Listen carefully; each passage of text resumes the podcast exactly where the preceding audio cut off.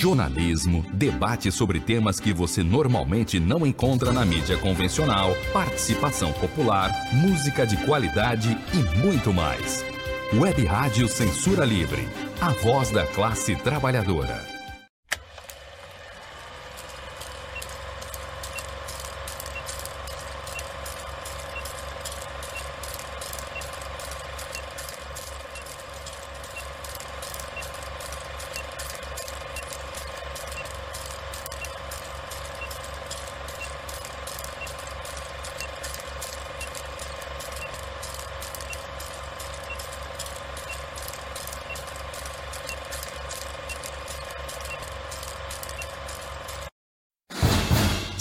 Cinema Livre. Tudo sobre o mundo da sétima arte.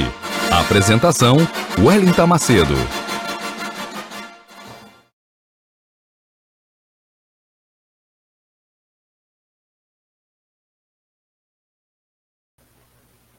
Olá, boa noite. Sejam todos muito bem-vindos a mais uma edição do programa Cinema Livre, aqui na Web Rádio Censura Livre a voz da classe trabalhadora. Muito boa noite a todos os internautas e ouvintes sintonizados nesse exato momento via Facebook ou pelo canal YouTube da Web Rádio Censura Livre, também pelos aplicativos da Web Rádio baixados nos celulares. Obrigada, sejam todos bem-vindos. Eu sou Wellington Macedo, apresento o programa Cinema Livre direto aqui da minha casa em Belém do Pará com a colaboração luxuosa dos meus queridos parceiros e camaradas Almir César Filho, que também apresenta o programa Economia é Fácil aqui na Web Rádio Censura Livre, e Dirley Santos, todos dois diretos de Niterói, Rio de Janeiro. Dirley está comigo aqui, daqui a pouco ele vai aparecer para dar oi para vocês e ler os comentários de vocês. Então,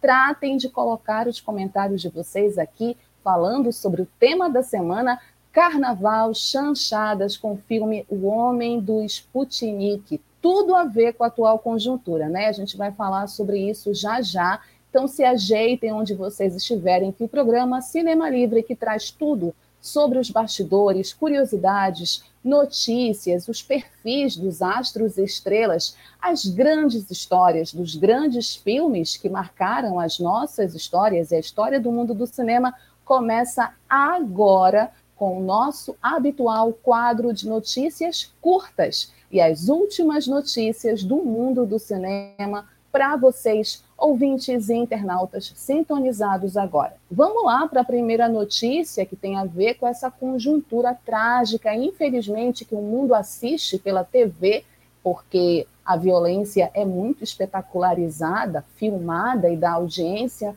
essa invasão do governo russo de Vladimir Putin a Ucrânia está rendendo.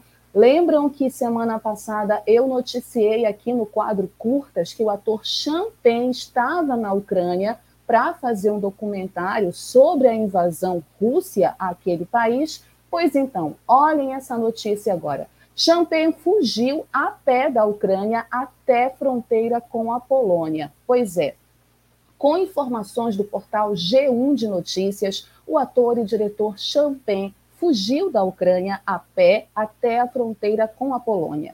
Ele foi filmar um documentário no país sobre a invasão russa. O americano de 61 anos compartilhou a foto no Twitter contando o caminho até sair do país em guerra. E aí ele disse, abre aspas, eu e dois colegas caminhamos milhas até a fronteira com a Polônia depois de abandonar nosso carro na beira da estrada. Fecha aspas, escreveu PEN na segunda-feira passada, dia 28 de fevereiro. E ele continuou o relato, abre aspas, quase todos os carros nesta foto, a foto que ele exibiu no Twitter, levam apenas mulheres e crianças, a maioria sem bagagem e o carro é o objeto de maior valor, fecha aspas. O documentário sobre a guerra será feito por Champagne em parceria com a Vice Studios, que confirmou a informação à revista Variety, conforme nós havíamos noticiado na semana passada.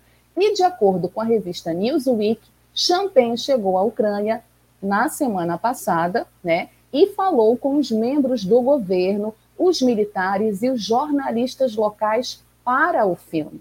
Champagne já havia visitado a Ucrânia e começado o planejamento de um filme em novembro do ano passado, ocasião em que o governo do país divulgou fotos de encontros com o artista. E aí o governo falou: abre aspas, o diretor veio especificamente para Kiev para filmar os fatos que estão acontecendo atualmente na Ucrânia e para falar para o mundo sobre a invasão da Rússia ao nosso país. Champagne está entre aqueles que apoiam a Ucrânia hoje. Nosso país é grato a ele por tamanha demonstração de coragem e honestidade, fecha aspas, também informou o comunicado do governo russo, perdão, o comunicado do governo ucraniano.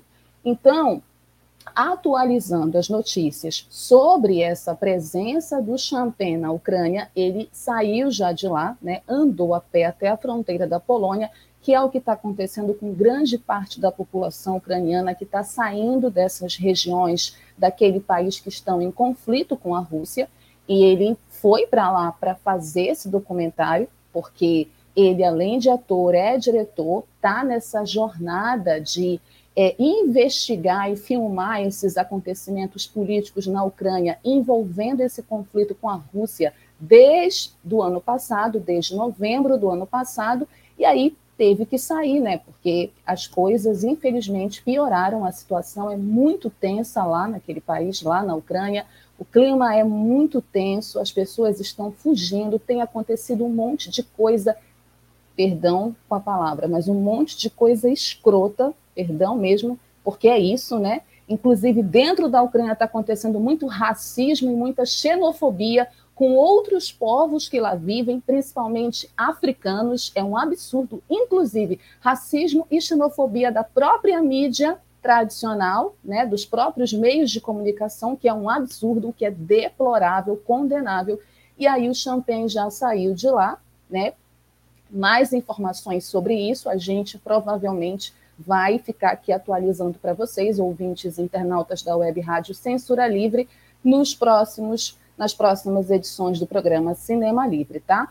Esperamos que esse documentário, pelo menos é o que eu, Wellington Macedo, que sou fã do Champagne, adoro o trabalho dele e que tenho total solidariedade ao povo ucraniano e ao povo russo, que são as pessoas que mais estão sofrendo com essa guerra absurda, fora os outros é, povos de origem que também estão envolvidos nesse conflito, morando lá na Ucrânia ou morando na Rússia, espero que esse documentário retrate de fato a realidade. É, mas mais informações vocês terão nas próximas edições do programa Cinema Livre sobre isso, certo? Seguindo aqui o nosso quadro curtas com as últimas notícias do cinema, vamos falar de festivais de cinema, sim, ainda sobre o conflito da Ucrânia, porque infelizmente esse conflito tem atingido o mundo todo e também tem atingido o mundo do cinema. A primeira notícia é, relacionada a isso é que o Festival de Cinema de Cannes suspendeu a Rússia da edição 2022 do evento. De acordo com o portal R7 de notícias, o Festival de Cannes, um dos mais prestigiados e famosos festivais de cinema do mundo, anunciou na última terça-feira, 1 de março, a suspensão de delegações oficiais russas na edição deste ano do evento, que ocorre entre 17 e 28 de maio na cidade do sul da França. O comunicado da organização do evento também informou que, a menos que a guerra da Rússia contra a Ucrânia cesse, o festival não vai aceitar a presença de pessoas relacionadas ao governo russo. Ainda segundo o portal, a equipe do festival se solidarizou com o povo ucraniano e disse se unir a todos os que se opõem a esta situação, entre aspas, inaceitável e que condenam a atitude da Rússia e de seus dirigentes de bombardear a Ucrânia. Abre aspas. Nós queremos, por outro lado, saudar a coragem de todas aquelas e todos aqueles que, na Rússia, se arriscaram a protestar contra a agressão e a invasão da Ucrânia. Há, entre eles, artistas e profissionais do cinema que não cessaram nunca de lutar contra o regime atual e que não podem ser associados a estes atos intoleráveis e aos que bombardeiam a Ucrânia, fecha aspas, disse o comunicado do festival. Primeiro, ok, toda a solidariedade ao povo ucraniano, toda a solidariedade ao povo russo, que também está sofrendo com esse conflito. Agora, é muita hipocrisia essas sanções é, simbólicas que estão acontecendo. Teve essa notícia do Festival de Cannes, que simplesmente rifou a delegação russa do festival, ou seja, artistas russos, profissionais russos vão ser impedidos de participarem do Festival de Cannes com seus filmes, com seus trabalhos artísticos. Saiu essa semana também uma notícia aqui no Brasil que a mostra CineSesc, que é uma mostra de filmes russos importantes, é, da CPM Filmes, né, que organiza todo ano filmes importantes da história do cinema mundial, foi adiada sem data, é, sem uma nova data por conta desse conflito entre Rússia e Ucrânia. O Dostoiévski está sendo cancelado, está né, tá saindo isso direto nas redes sociais. Então, assim, umas coisas absurdas que estão acontecendo, gente. Imagina se cancelassem os artistas brasileiros, o cinema brasileiro, por causa do genocida do Bolsonaro. Não, sinceramente, isso me irritou muito, tem me irritado muito. Uma coisa é condenar a ação do Putin, outra coisa é, a partir dessa ação absurda do Putin, ficar é, cancelando obras e artistas da Rússia que não tem nada a ver com essa guerra. Então, assim, é um desabafo e é também uma posição que eu apresento aqui porque é simplesmente inaceitável isso. Respeito a decisão do Festival de Cannes, mas a gente precisa separar as coisas. Que bom que o festival reconhece que lá na Rússia há artistas que, inclusive, assim como o povo russo que está sendo preso, cinco crianças foram presas tá? Cinco crianças foram presas por protestarem simbolicamente na Rússia. Então, assim, é, são coisas bizarras e absurdas que têm acontecido nos últimos dias e que também atingem o mundo do cinema. Então, desculpa estar tá falando sobre política aqui, se bem que a gente fala de política também e cinema, porque cinema também é política, apesar de ter cinéfilos que acham que política é uma coisa e cinema é outra coisa. Para nós, do cinema livre, está tudo relacionado, certo? Mas é isso, vamos seguir aqui com o quadro, porque também a gente tem notícias boas de festivais aqui no Curtas. E saiu, gente, os premiados do SAG Awards 2022. Pois é, vocês vão conferir os premiados da cerimônia do Sindicato dos Atores de Hollywood, com informações da coluna Splash do portal de notícias UOL a cerimônia do SEG Awards 2022, que é mais uma etapa da temporada de premiações de Hollywood e serve como termômetro para o Oscar, aconteceu na noite do último domingo, 27 de fevereiro.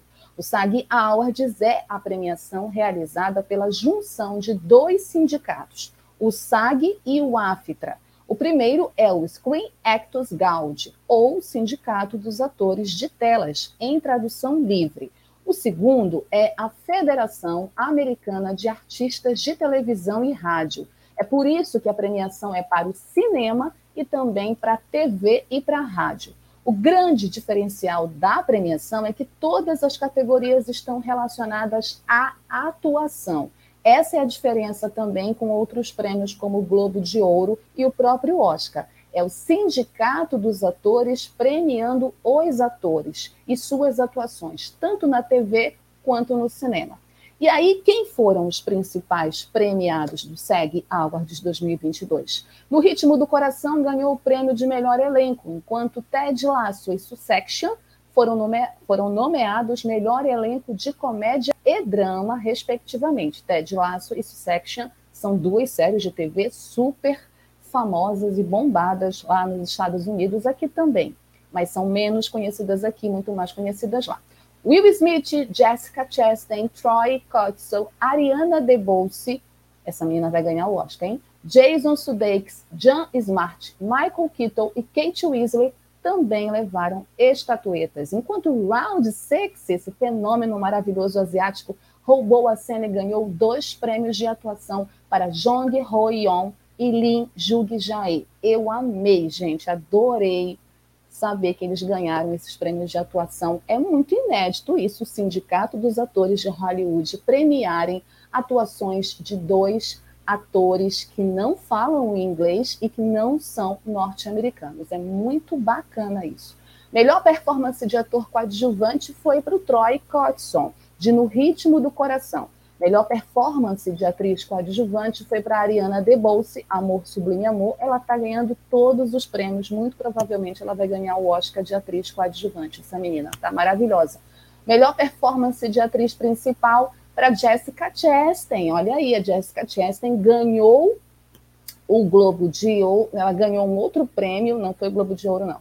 Mas ela está ganhando todas as premiações também. Ela está sendo meio que uma zebra é, nessas premiações, disputando com atrizes do quilate da Nicole Kidman, que é uma das favoritas, e da Olivia Colman, que é a minha favorita, já estou dizendo aqui para vocês, por A Filha Perdida. A Jessica Chastain ganhou por Os Olhos de Temi Feio. Ainda não assisti esse filme. Assim que eu assistir, eu falo para vocês o que eu achei. Melhor performance de ator principal, ele está ganhando todas. Will Smith por King Richard, Criando Campeãs. Melhor performance de elenco em filme, para No Ritmo do Coração, Melhor performance de conjunto de dublês em filme foi para 007, Sem Tempo para Morrer. Olha aí, esses foram os premiados do SEG Award 2022, que é um dos termômetros do Oscar. Então, já vão fazendo suas apostas. O Oscar é esse mês, 27 de março, final de março, depois do meu aniversário. Então, fiquem ligados, sintonizados no Cinema Livre, que talvez tenha uma surpresa para vocês no dia do Oscar. Já, já adianto mais detalhes sobre isso, tá bom? Vamos seguir aqui com o quadro Curtas, as últimas notícias do mundo do cinema. E olha essa notícia maravilhosa de uma mostra de cinema brasileiro. Adoro dar essas notícias aqui. Mostra de cinema de Gostoso, adorei o nome dessa cidade, marca a nona edição desse festival. Com informações do portal Tribuna do Norte, a Mostra de Cinema de Gostoso, o maior projeto cinematográfico do estado do Rio Grande do Norte, eu tenho que conhecer o Rio Grande do Norte, eu tenho que conhecer essa cidade, já estabeleceu a data da sua nona edição, já vai para a nona edição, olha aí. O evento será realizado entre os dias 4 e 8 de novembro de 2022, no município de São Miguel do Gostoso a uma hora de Natal. Olha aí, gente, vou conhecer o Natal, depois vou lá para São Miguel do Gostoso. Caso as condições sanitárias em novembro permitam, a mostra será realizada em formato presencial, respeitando todas as medidas de segurança, adequando-se às restrições vigentes devido à pandemia da Covid-19. A mostra se caracteriza por suas sessões ao ar livre, exibindo novidades do audiovisual nacional. Todas as sessões da nona Mostra de Cinema de Gostoso serão realizadas na sala ao ar livre, montada na praia do Maceió. Gente, que maravilha isso!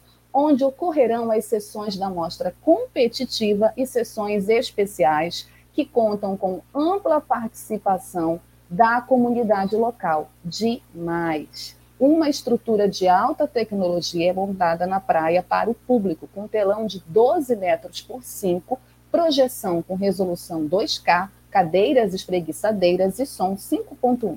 É uma experiência cinematográfica de imersão. Os filmes da mostra competitiva concorrerão ao troféu Cascudo, concedido pelo voto popular ao melhor curta e longa-metragem também será concedido o Troféu da Crítica, a partir da votação de jornalistas e críticos de cinema presentes à mostra. Serão realizados diariamente debates com produtores, diretores e atores dos filmes exibidos, além de um seminário sobre a recente produção audiovisual brasileira.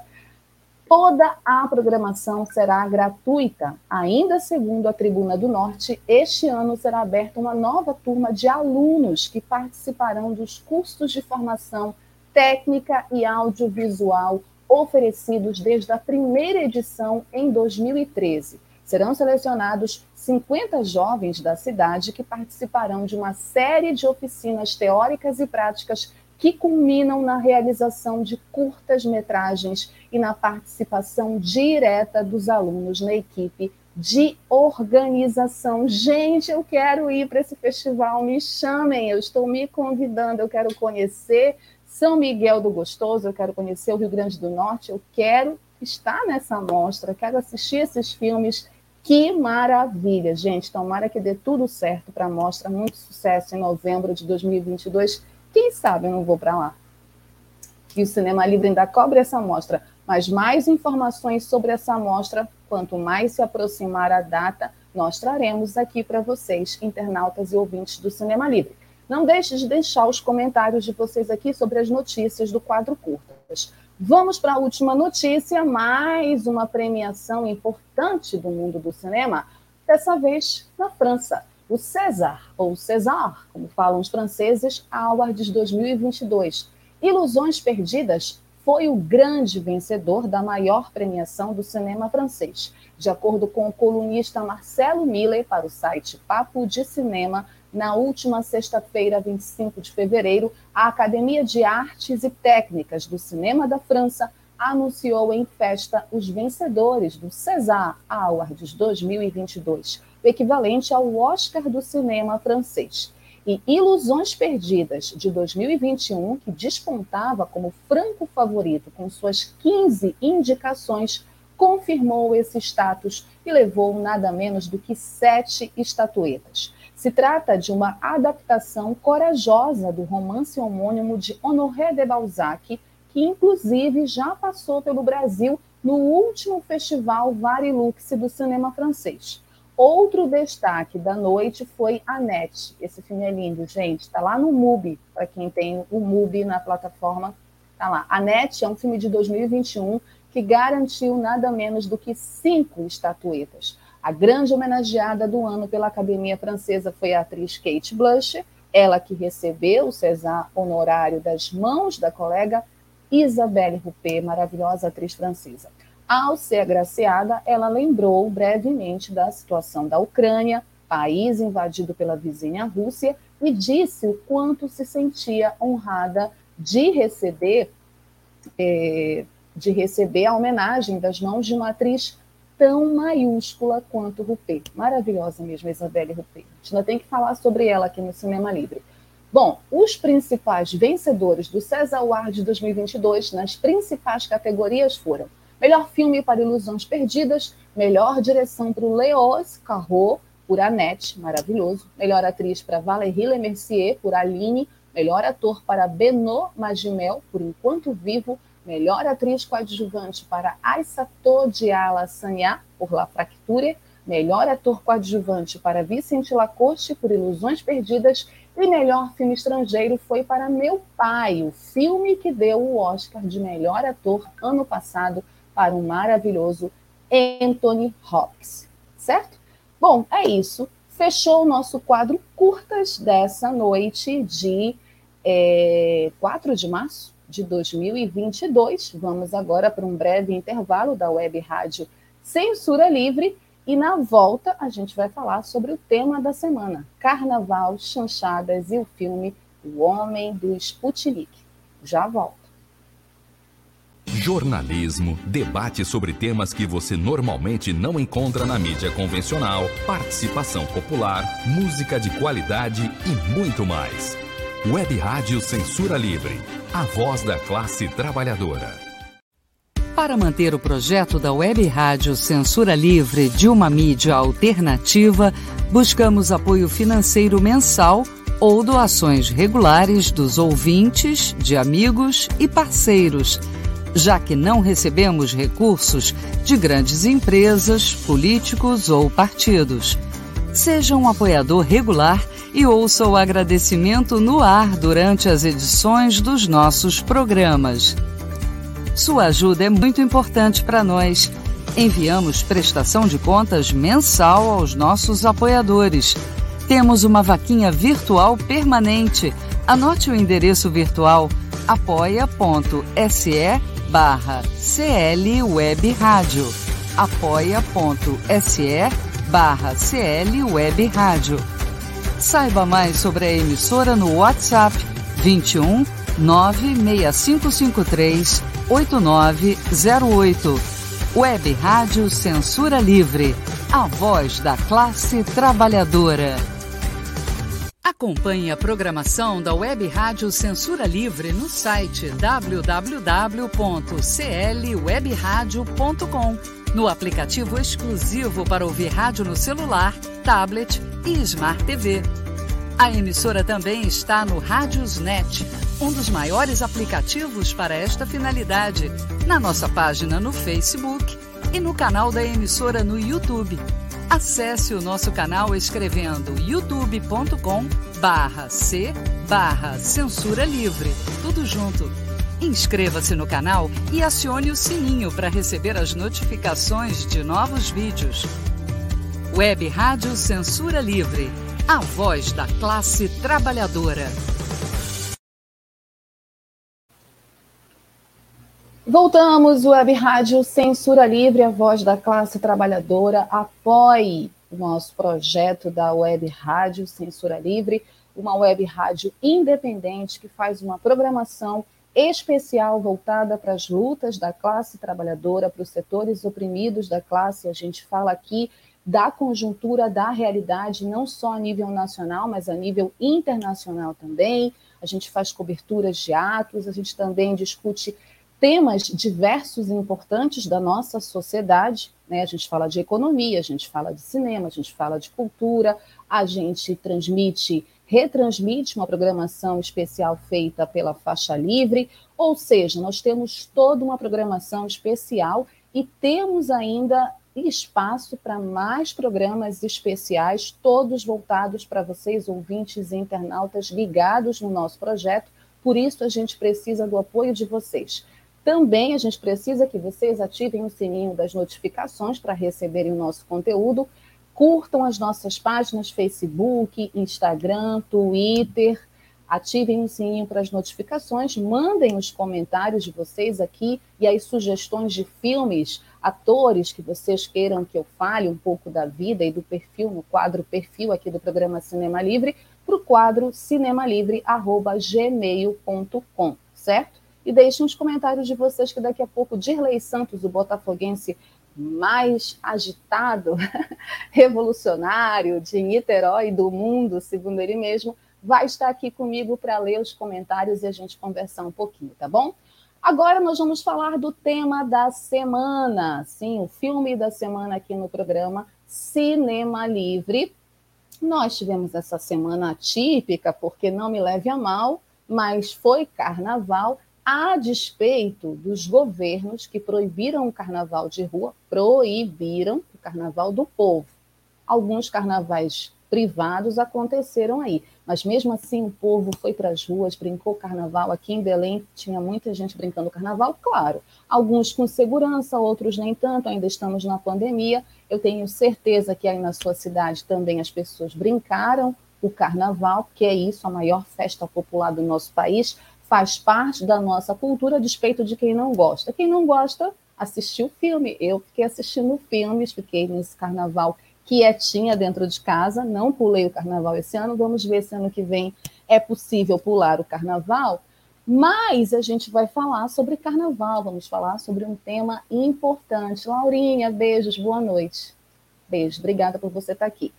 Bom, vamos falar de um tema importante é, que tem a ver com carnaval e tem a ver com um dos é, momentos mais importantes da história do nosso cinema, da história do nosso cinema. Engolou tudo agora. Da história do nosso cinema. Vamos falar de chanchadas.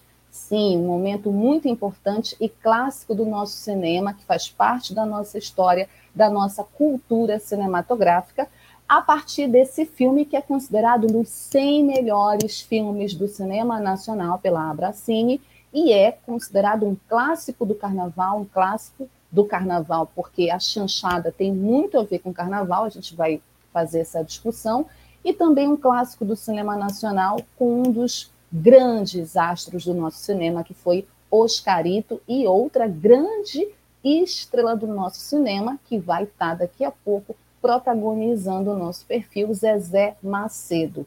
Estou falando de O Homem do Sputnik. Mas antes de falar mesmo do filme, entrar na análise do filme, eu trouxe para vocês algumas informações sobre a chanchada. Porque, de acordo com um artigo assinado pelo Igor Nolasco para a revista Badaró, que é uma revista super bacana, gente, o site da revista Badaró, esse artigo é muito legal, recomendo que vocês leiam ele na íntegra.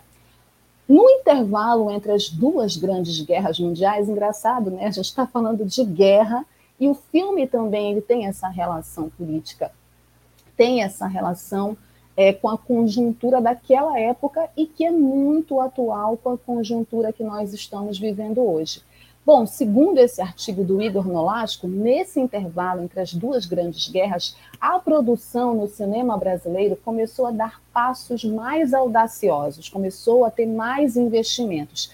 E é nesse período em que surge o formato que viria a posteriormente se solidificar enquanto um dos mais bem-sucedidos da história da cinematografia nacional, com diversos sucessos de público e um legado que perduraria por muitas décadas. Por muitas décadas depois, inclusive. A chanchada. Chanchada, gente, enquanto arte, é o espetáculo ou filme da comédia musical com humor ingênuo e popular sendo uma adaptação brasileira do gênero internacionalmente conhecido como o burlesco. A chanchada, ela é uma adaptação desse gênero que é muito conhecido no teatro também musical, no teatro de revista, mas que ela trouxe, apesar dessa adaptação, ela incorporou, melhor dizendo, características próprias da nossa cultura, da nossa identidade nacional. As chanchadas foram comuns no Brasil entre as décadas de 1930 e 1960, tendo como pano de fundo, geralmente, o samba e o carnaval. Por isso que não dava para falar é, de carnaval sem falar das chanchadas, porque elas estão, esses dois termos, estão intimamente relacionados e combinados. A produtora carioca Atlântida Cinematográfica descobriu nos filmes carnavalescos um grande negócio, capaz de fazer muito sucesso entre o público brasileiro. E, sem dúvida, ela foi a grande responsável pelo sucesso das chanchadas e a pioneira em adotar os temas carnavalescos em forma de musicais. Após o esgotamento da fórmula que fazia uso de temas carnavalescos, a Atlântida passou a adotar argumentos, enredos e situações mais complexas e heterogêneas.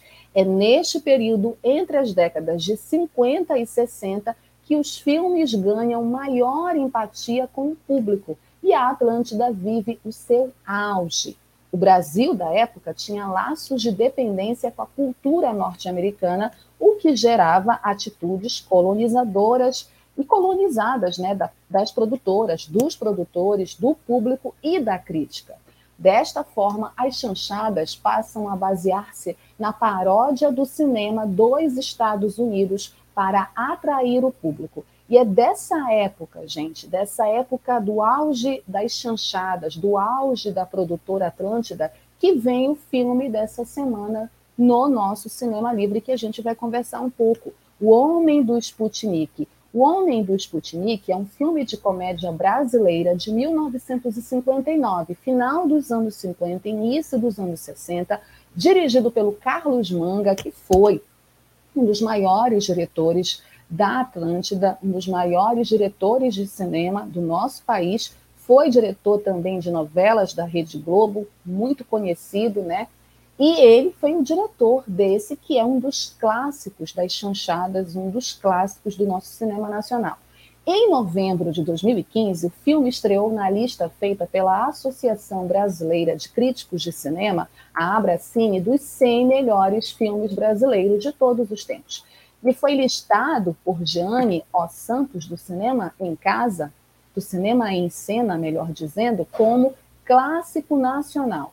O filme, ele narra as peripécias de um homem simples que pensa que o satélite russo Sputnik 1 caiu no galinheiro de um sítio. A notícia se espalha e ele é perseguido por espiões de todos os tipos até que a verdade venha à tona. O estreante Jô Soares, um jovem Jô Soares, já muito talentoso ainda, como Joey. Olha como ele se apresentava na época. Joey Soares faz o papel de um espião americano no Brasil. A inclusão desse espião fez até, olha já essa curiosidade, gente, por causa desse personagem, a inclusão desse espião fez com que o diretor Carlos Manga perdesse uma bolsa de estágio nos Estados Unidos. Será que eles ficaram ofendidos, os norte-americanos? Bom, o filme, gente, teria sido visto por 15 milhões de espectadores, o que era algo muito bom em termos de bilheteria para a época. Mas o que era o Sputnik 1? O Sputnik 1 ele foi o primeiro satélite artificial, isto é, o primeiro objeto posto pela humanidade em órbita ao redor de um corpo celeste, no caso, a Terra. Ele foi lançado pela União Soviética em 4 de outubro de 1957, a partir do cosmódromo de Baikonur, na República Socialista Soviética Kazakh. Foi o primeiro de uma série de satélites produzidos pelo programa Sputnik, cujo objetivo último consistia em estudar as propriedades das camadas superiores da atmosfera terrestre, as condições de lançamento de cargas úteis para o espaço e os efeitos da microgravidade e da radiação solar sobre os organismos vivos, com vista à preparação de missões tripuladas. Vocês sabem, gente, esse é um contexto, e é importante a gente localizar o contexto político e histórico esse contexto é o contexto da Guerra Fria, da disputa né, por essas missões espaciais entre a antiga União Soviética, na época, nessa época já num período de Estado burocratizado, né, Estado operário burocratizado, né, período stalinista, versus os Estados Unidos. Então, era nesse contexto histórico, né, nesse contexto político, que inclusive o homem do Sputnik é filmado, é construído, né?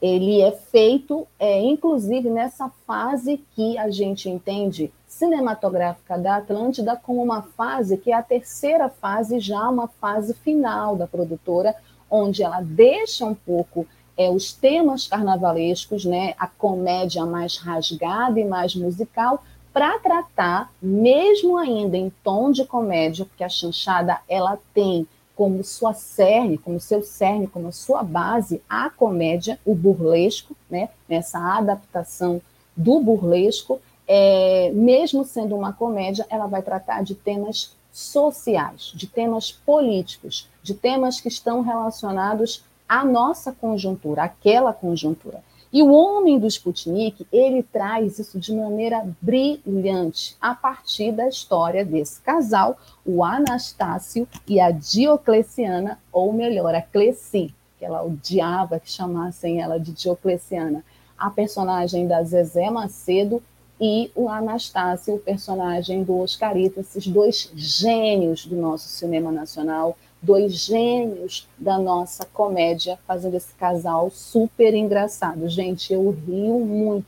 Fazia muito tempo que eu não vi o Homem do Sputnik, fui rever e lembrei por que eu adorei. Eu fui ver no cinema, numa mostra especial que teve aqui em Belém, óbvio, porque não é fácil, infelizmente, é, achar os filmes das chanchadas, não é toda hora que passa no cinema, passa sempre em mostras especiais, e, é, e às vezes passa no Canal Brasil, quando tem também especiais. Mas vocês que estão curiosos, que ainda não viram O Homem do Sputnik, ou que desejam rever, o filme está completo lá no YouTube, gente. É só digitar O Homem do Sputnik, pegar a pipoca e se divertir.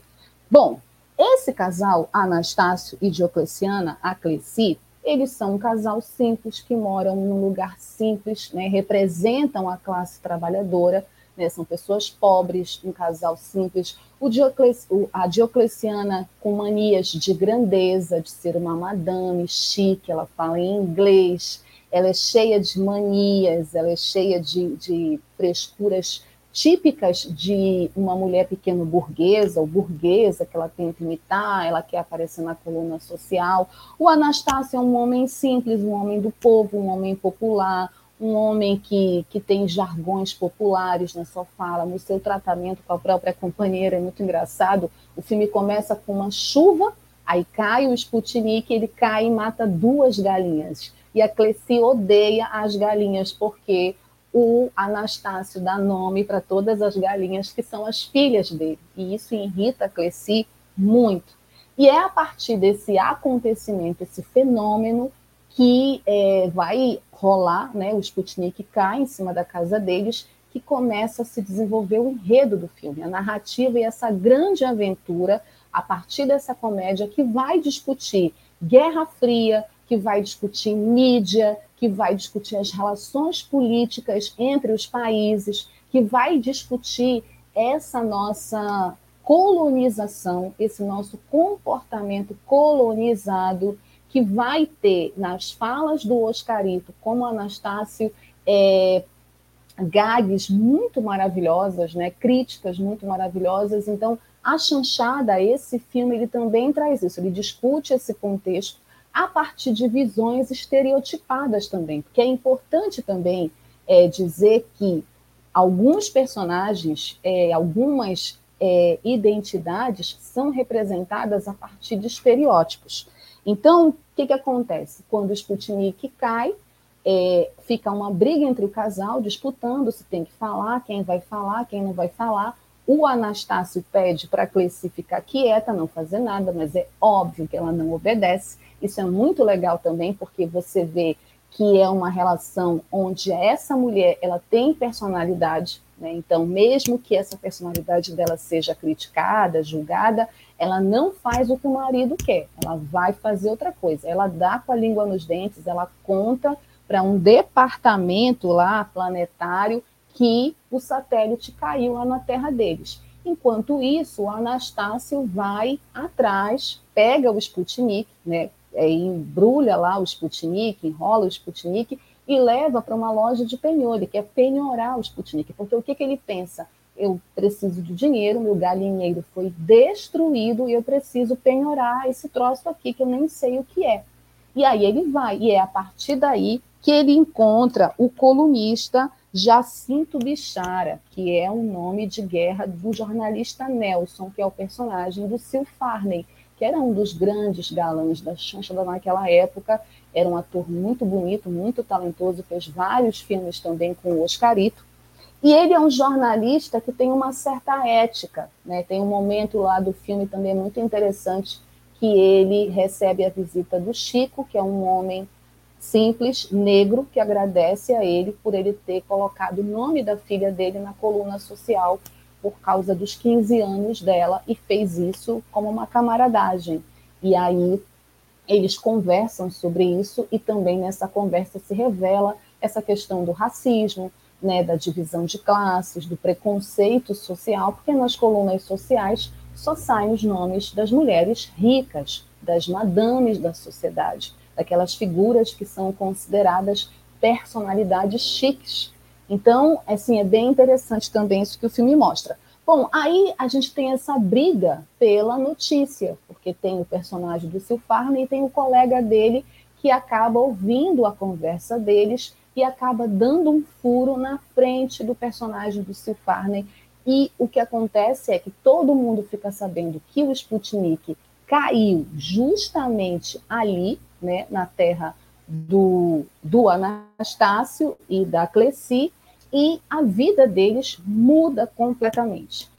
Ao mesmo tempo que essa notícia é, acaba se espalhando por todo o país, os inimigos, né, ou os aliados, né, depende de como a gente vê o contexto, também ficam sabendo que o Sputnik caiu em terras brasileiras. E aí essa parte também é bem interessante do filme, que aí entra os norte-americanos, os russos, né, os soviéticos e os franceses. E é muito interessante como é que o filme, eu falei para vocês sobre essas visões estereotipadas, o filme vai mostrando é, como são os russos nessa visão da chanchada, nessa visão brasileira dentro de um contexto de Guerra Fria. Então, como são os russos? Os russos, eles são vilões. Os russos, eles são pessoas que são retratadas todos como carecas. Isso é logo a primeira caracterização que me chamou a atenção. Então, eles são todos carecas. É, eles vão lá e falam que o socialismo feito naquele país, né, vamos combinar que é encarada a Guerra Fria como uma luta entre o socialismo e o capitalismo, o socialismo visto a partir da visão stalinista e o capitalismo visto a partir da visão estadunidense.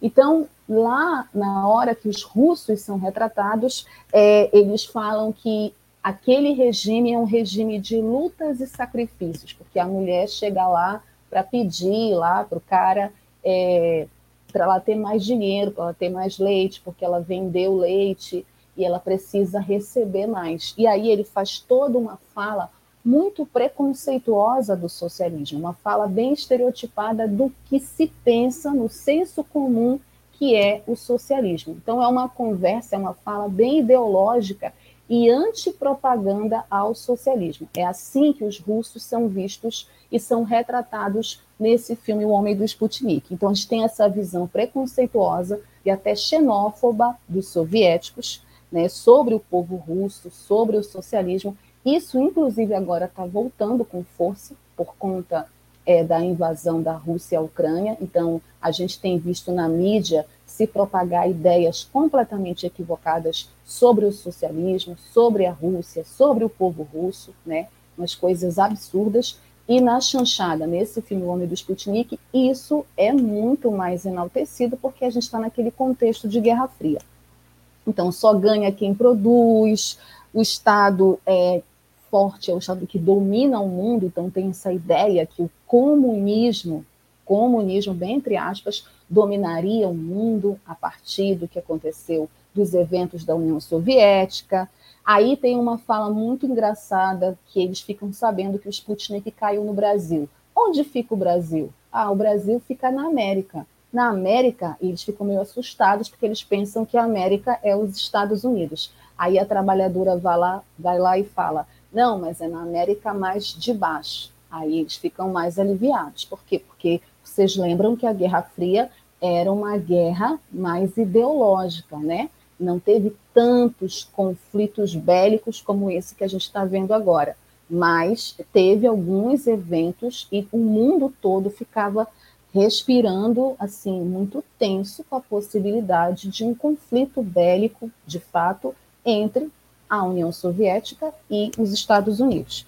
A gente tem também os Estados Unidos sendo retratado a partir da personagem do Jô Soares e essa visão também norte-americana preconceituosa em relação ao Brasil. Então, é muito interessante como eles falam é, do Brasil, e eles lembram do café, e aí eles confundem o Brasil com a Malásia. Eles falam que o Brasil, que a capital do Brasil é Buenos Aires, que é uma visão também que muitos norte-americanos tinham naquela época e têm até hoje, né? Porque conhecem pouco. Então, os norte-americanos também são criticados, né? São vistos como burros, como ignorantes, a partir do personagem do Jô Soares e dos outros atores. E tem também uma fala do Jô Soares lá, que fala: não, é, vamos levar dólares para a gente ter o Sputnik para a gente. E aí ele fala: não, dólares não, Vamos levar bugigangas para esses índios, índios entre aspas, entendendo que índio é um termo do colonizador e eles falam isso de propósito porque tem essa ideia de colonizadores indo a um país colonizado. Então, vamos levar bugigangas, vamos levar bananas, vamos levar mulheres é, bonitas e tudo mais. Né? Vamos ver as mulheres bonitas do Brasil. Aí eles falam da Carmen Miranda, e o outro lado é o lado francês também. Os franceses também são retratados na chanchada, nesse filme O Homem do Sputnik, e também são estereotipados, porque tem essa ideia, essa ideologia que os franceses são muito finos, muito educados, muito chiques, portanto, eles não vão com armas. A arma dos franceses é uma mulher bonita. E aí também é interessante ver essa, esse estereótipo do próprio Brasil, falando do Brasil, e do Brasil falando de povos como o povo russo, como o povo norte-americano e como o povo francês. Bom, e tem uma fala muito engraçada também, que eles falam que prepare-se, os franceses falam, prepare-se para você ir para a terra do Pelé. Pelé era, vocês sabem, durante muito tempo foi a figura brasileira mais conhecida no mundo.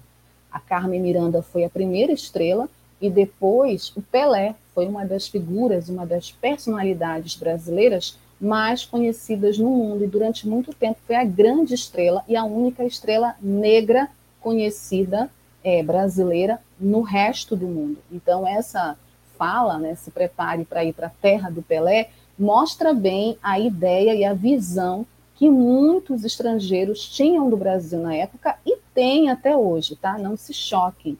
Passados é, mais de 40 anos, pleno século XXI, existe ainda muita visão estereotipada do nosso país, da nossa identidade e do povo brasileiro, como existe em relação ao povo russo, ao povo estadunidense, ao povo francês e a outros povos.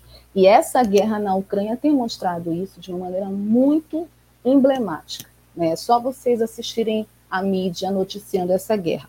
Bom, e aí a gente tem, então, o resto da história do homem do Sputnik, até a gente descobrir a verdade sobre o Sputnik, uma grande confusão, né? uma grande é, paródia e também uma grande galhofa dessa briga e dessa disputa dos países pelo Sputnik, dessa guerra espacial dentro de um contexto político e tendo o Anastácio, principalmente o Anastácio, que é o protagonista, no centro disso, no centro disso, no centro dessa disputa, como um homem simples, popular, lidando com franceses, com espião americano, que é o Jô Soares, com os próprios soviéticos, todos querendo o Sputnik, que é formado em ouro, né? Porque inclusive Anastácio achava que ele ia ficar rico por conta do Sputnik. Do outro lado, a gente tem o personagem do Sil Farney, o repórter, que é um repórter ético, que não queria explorar a notícia, ao contrário, quer ajudar o Anastácio, né? E está vendo todo aquele circo armado. Então, a história do Homem do Sputnik, ainda que seja uma paródia, ela é um filme que discute essa questão dos eventos políticos no mundo e, e principalmente relacionados ao nosso país. Como que esses eventos, como um simples satélite, um simples nem tão simples assim, mas como o fato de um satélite cair na terra de uma pessoa, de um trabalhador, como o personagem do Anastácio e da sua mulher, a personagem da Zezé Macedo, como isso modifica a vida deles, como isso muda a vida deles, muda inclusive eles enquanto pessoas, né? É, o caráter deles e como que esses países se relacionam, né? Tem interesses no nosso país, interesses colonizadores. Então, é um filme que discute essas questões, esse pensamento preconceituoso, estereotipado, colonizador, a partir da chanchada e dessa grande comédia que é, é o filme O Homem do Sputnik. No elenco principal do filme, além do Oscarito e da Zezé Macedo, eu já falei do Sil Farney, que faz o Nelson, era um dos grandes galãs da Atlântida, a Norma Bengel, que também naquela época era muito mais jovem e era considerada uma musa das chanchadas, como a própria Zezé Macedo e outras estrelas também. A Norma Bengel está nesse filme. Ela tem uma cena antológica, né? É um dos legados, inclusive, que o filme tem é que ele ficou muito conhecido pela ótima paródia que a Norma Bengel faz da Brigitte Bardot no filme.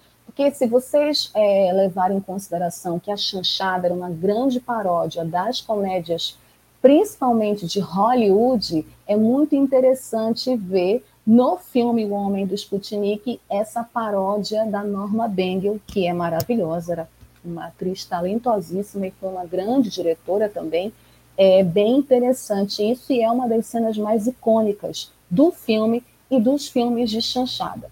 E o Jô Soares também, que já estava demonstrando o seu talento ali é, como esse espião americano super engraçado. As cenas são super engraçadas dele com o Oscarito e no filme todo. O Homem do Sputnik é um filme que, apesar de ser de 1959, é super atual, dá para discutir, fazer relações análogas à nossa realidade e, sobretudo, a esse momento tenso e bélico que o mundo vive e assiste a partir da invasão russa à Ucrânia e também entender como a ideologia, né, a ideologia é, é construída historicamente na nossa sociedade para, inclusive, fazer nós nos odiarmos enquanto povos, odiarmos a outra identidade, né? odiarmos aquele que vem de um lugar que a gente desconhece, que a gente não conhece. E isso tem muito a ver com o pensamento colonizador e com a forma colonizada que a gente foi educado. Então, descolonizar a nossa mente, descolonizar o nosso imaginário em relação a nós e em relação ao outro, que é de uma outra origem, que é de um outro país, é muito importante. O Homem do Sputnik nos ajuda a refletir sobre essas coisas. Por isso que é um filme muito atual tem muito a ver com a nossa conjuntura e com a nossa realidade de hoje. Assistam, tá lá no YouTube para vocês, certo? Vamos chamar mais uma vez o intervalo. Na volta, Dirley Santos vai entrar na área para conversar comigo e com vocês e ler os comentários de vocês. E a gente tem mais Cinema Livre. Jornalismo, debate sobre temas que você normalmente não encontra na mídia convencional, participação popular, música de qualidade e muito mais. Web Rádio Censura Livre, a voz da classe trabalhadora. Para manter o projeto da Web Rádio Censura Livre de uma mídia alternativa, buscamos apoio financeiro mensal ou doações regulares dos ouvintes, de amigos e parceiros já que não recebemos recursos de grandes empresas, políticos ou partidos. Seja um apoiador regular e ouça o agradecimento no ar durante as edições dos nossos programas. Sua ajuda é muito importante para nós. Enviamos prestação de contas mensal aos nossos apoiadores. Temos uma vaquinha virtual permanente. Anote o endereço virtual apoia.se barra CL Web Rádio. apoia.se barra CL Web Rádio. Saiba mais sobre a emissora no WhatsApp 21 96553 8908.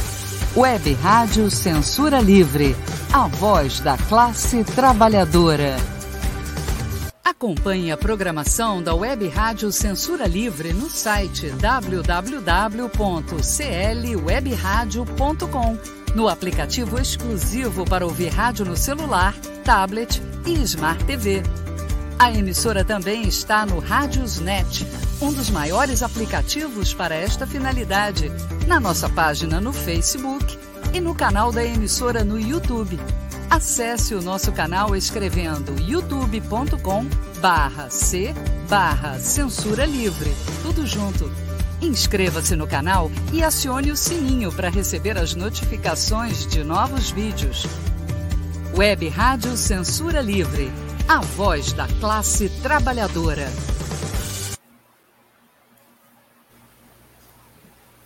Oi, Dirley. Oi, boa noite, Val. Tudo bem? Boa noite. Seja bem-vindo. E aí? Ah, tá com a estrela solitária no peito, que legal! Estamos aí. É, vamos lá, os comentários? Vamos lá. Hoje de comentário a gente não teve muitos, não, mas teve aí o pessoal participando do chat. Antônio Figueiredo, nosso companheiro aí da Web Rádio. Boa noite, bom programa, abraços, valeu, Antônio. A amiga Laura Lobato, boa noite, Well. Boa noite, Laura. O Almir, que já está sextando em casa, que sextou aqui assistindo Cinema Livre, e fez duas é, contribuições aqui, né? Primeiro, se o SAG Awards são prévias do Oscar, a pergunta dele e também pedindo aí para falar sobre a Guerra Fria no cinema. Foram as contribuições de hoje do nosso chat.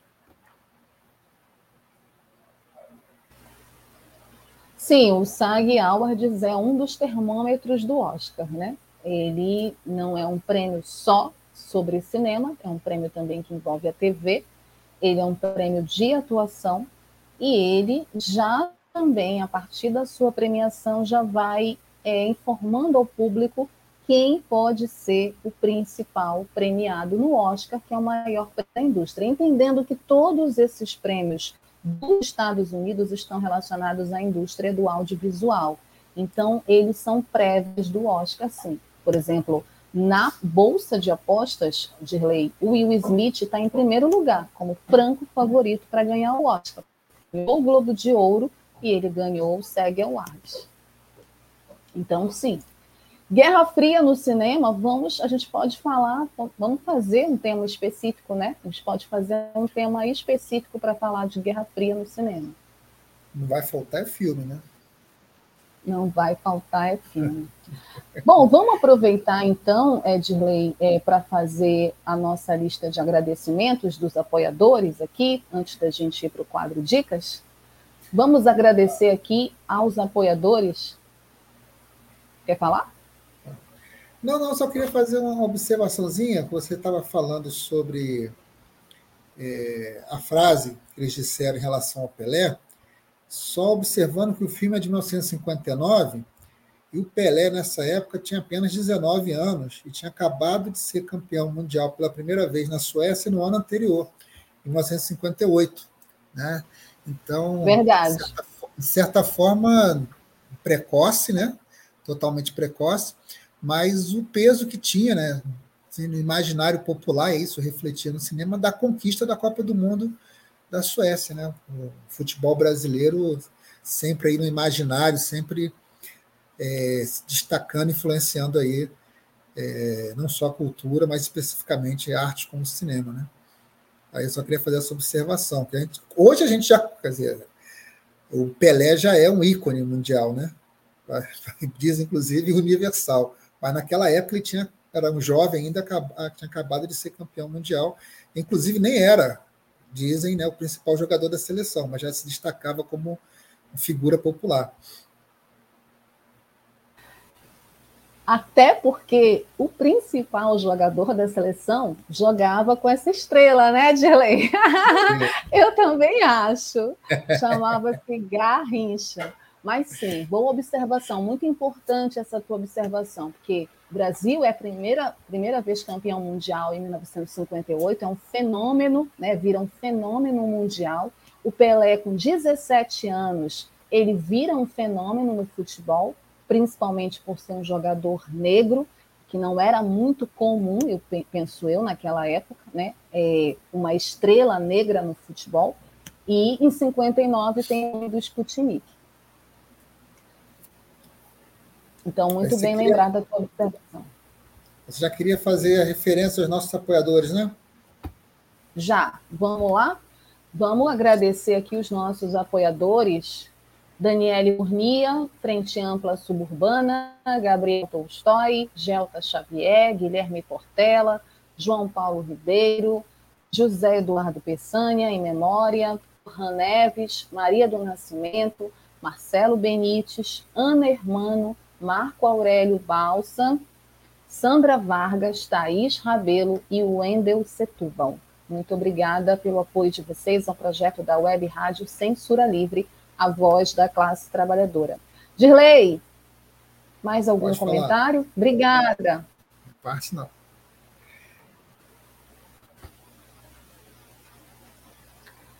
Obrigada, Dirley. Então a gente segue aqui com o Cinema Livre e vamos para o quadro Dicas, porque a gente tem cinco dicas preciosas, já que o nosso tema é carnaval e chanchadas, para vocês aproveitarem esses últimos dias de carnaval, dessa última semana de carnaval, assistindo esses filmes. Alguns, infelizmente, não tem como achar, gente. Infelizmente. Adoraria dizer, estão todos disponíveis, mas não é verdade. Mas fica aqui como registro. Nossa primeira dica é A Voz do Carnaval. Esse filme é de 1933, dirigido pelo Ademar Gonzaga e Humberto Mauro. Ele fala sobre o rei Momo que vem a bordo do Moncagua e desce na Praça Mauá. O povo do Rio o aclama e o acompanha avenida fora até a beira-mar cassino, onde lhe dão o trono. Só que ele foge para ver o Carnaval do Rio. É, a Voz do Carnaval, gente, é um semi-documentário de curta-metragem brasileiro de 1933, dirigido pelo Ademar Gonzaga e lançado pela produtora Cinédia. Sem cópias preservadas, infelizmente, ele é considerado um filme perdido. Por isso que fica o registro aqui no nosso quadro Dicas.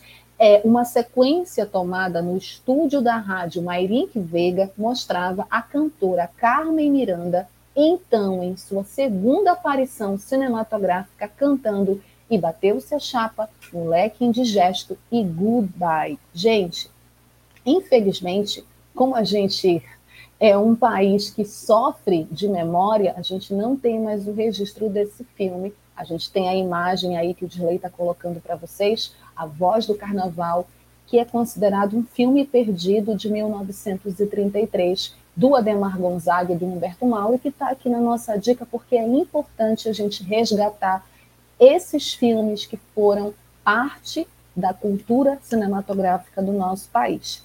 E por falar em Ademar Gonzaga, a nossa segunda dica de filme que fala de carnaval e chanchadas é um filme também dirigido pelo Ademar Gonzaga.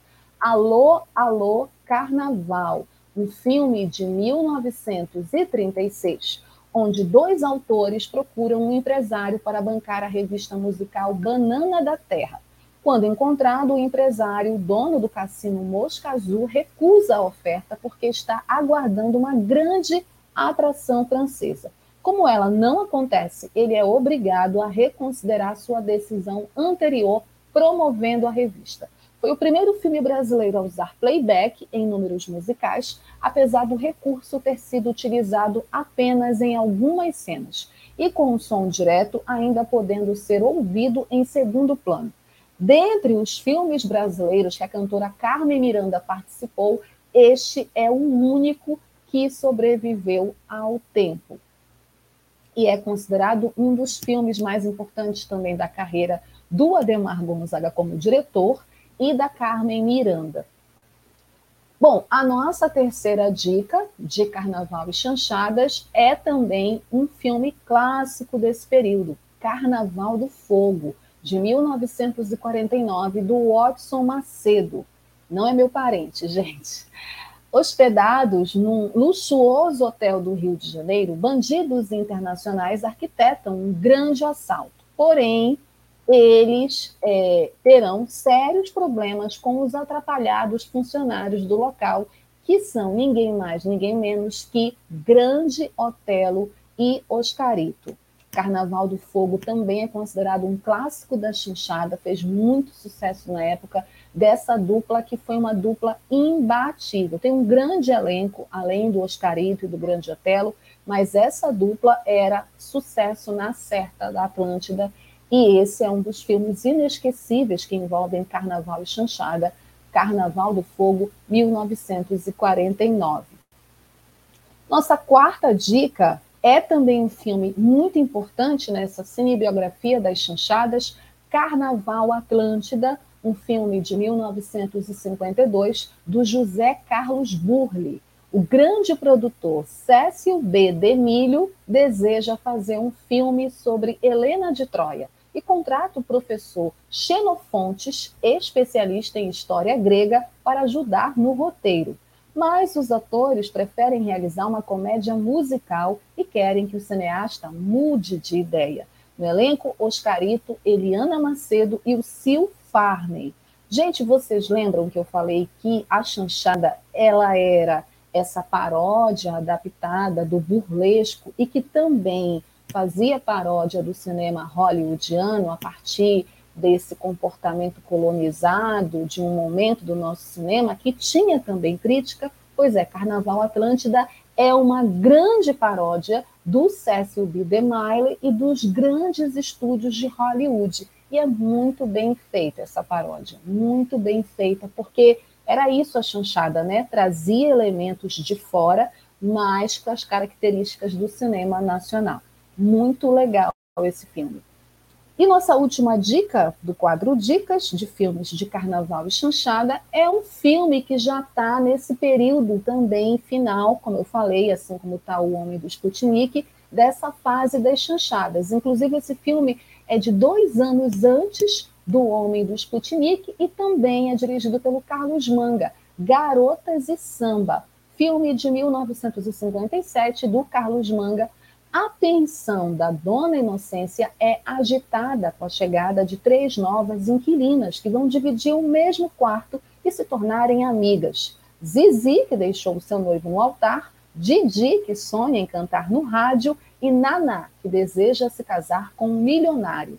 Considerado o último musical da Atlântida, foi o primeiro filme de Sônia Mamed que acabou substituindo Consuelo Leandro outra estrela é, das chanchadas também desse período. Muitos artistas estrearam no cinema nacional nas chanchadas e a Sônia Mamed fez também a sua estreia com esse filme Garotas e Samba, que também mostram mulheres como protagonistas dessa história. E é o último musical, a última comédia musical da, da Atlântida nessa fase final dela de comédias musicais. Dois anos depois, o Carlos Manga dirige O Homem do Sputnik, certo?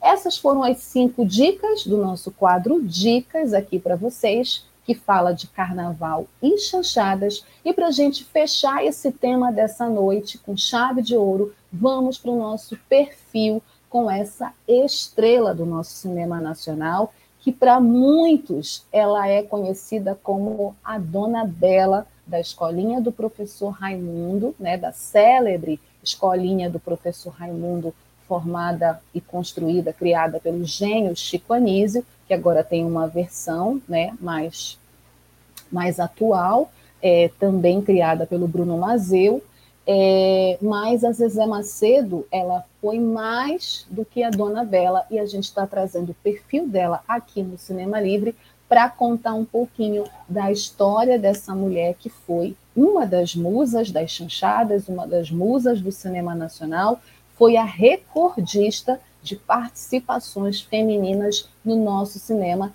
e era considerada uma gênia né, por astros como o Oscarito e o Grande Otelo. E a gente vai falar dela agora para vocês.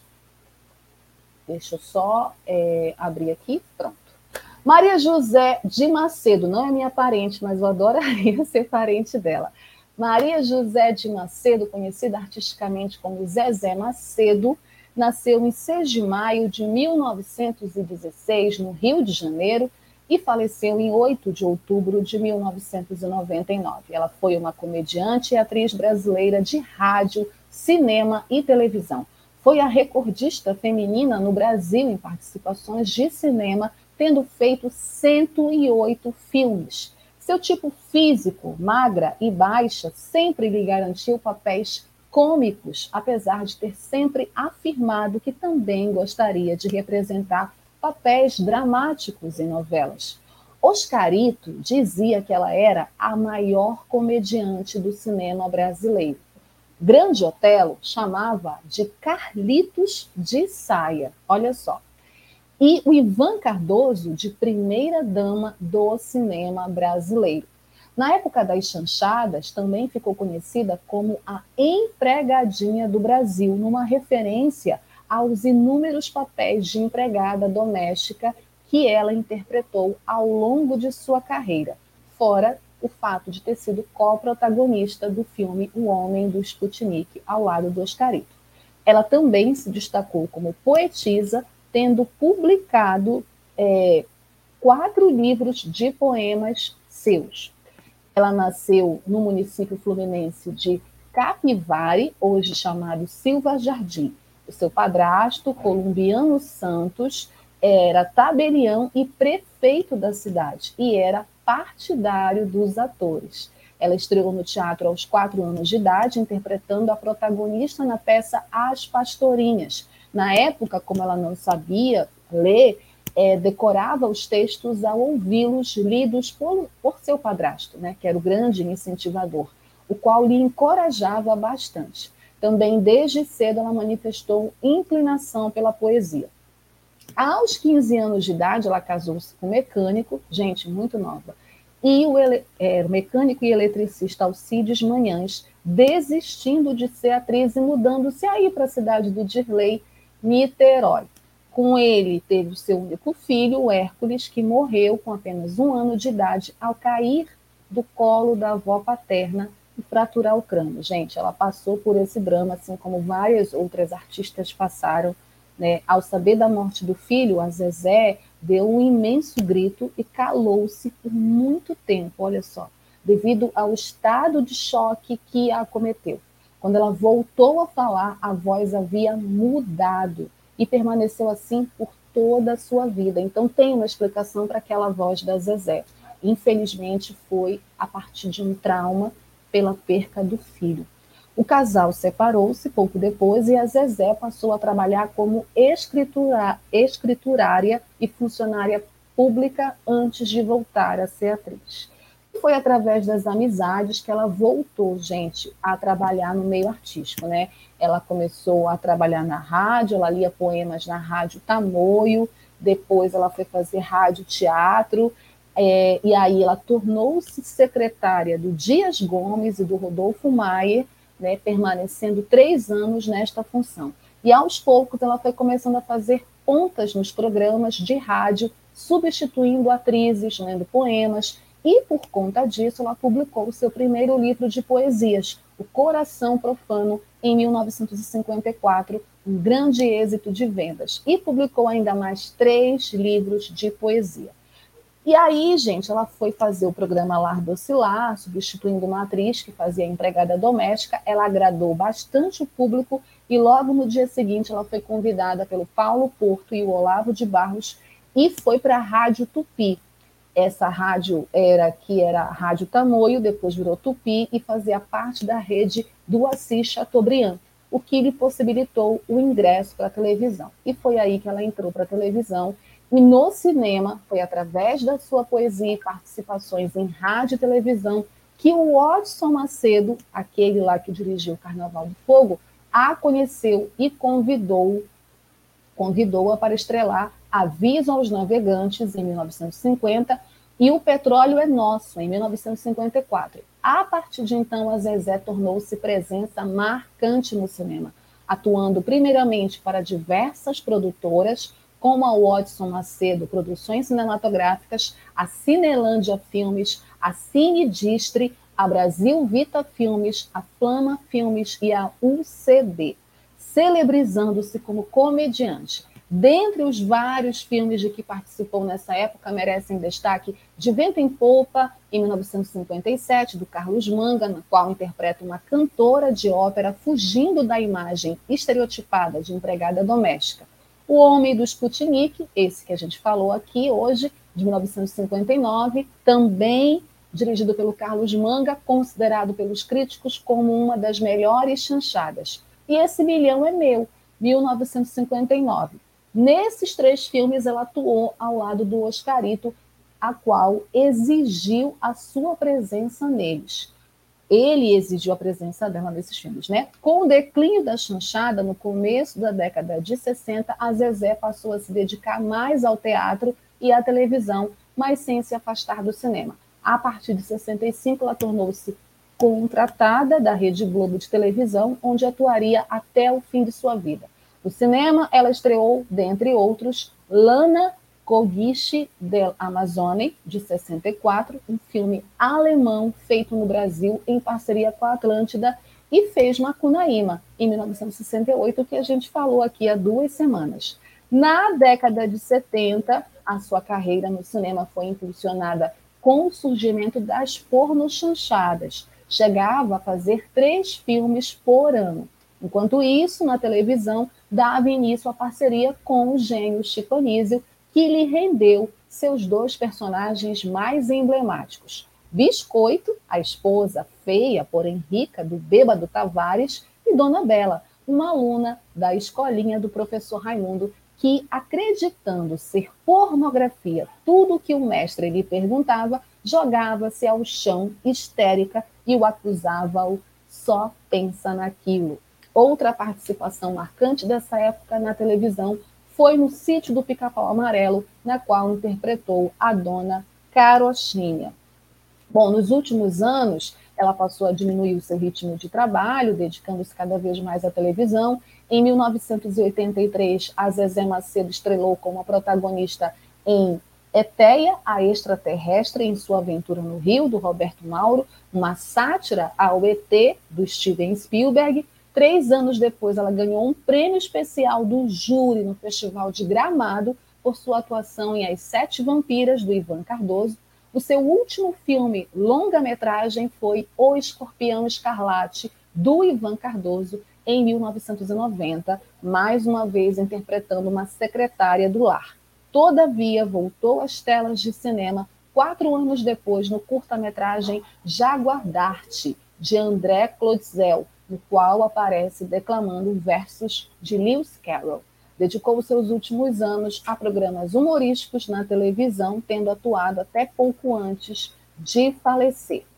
A Zezé começou a namorar o ator e dublador Vasco Lino Magalhães em 50, a quem a ajudava a ir para a televisão. Separou-se 10 anos depois, depois também daquela situação familiar onde ela perdeu o bebê, o filho dela, voltou-se a se casar em 61 com o ator e cantor Vitor Zambito, 10 anos mais novo, o qual conheceu enquanto atuava no Teatro do Recreio. Walter Pinto e Virginia Lane foram seus padrinhos. Os dois não tiveram filhos e permaneceram juntos por 38 anos até o falecimento de Zezé. E a Zezé faleceu em 26 de agosto de 1999 ela sofreu um derrame cerebral e foi internada na clínica Bambina, no bairro carioca do Botafogo. De acordo com os médicos, ela tinha um aneurisma cerebral que havia se rompido.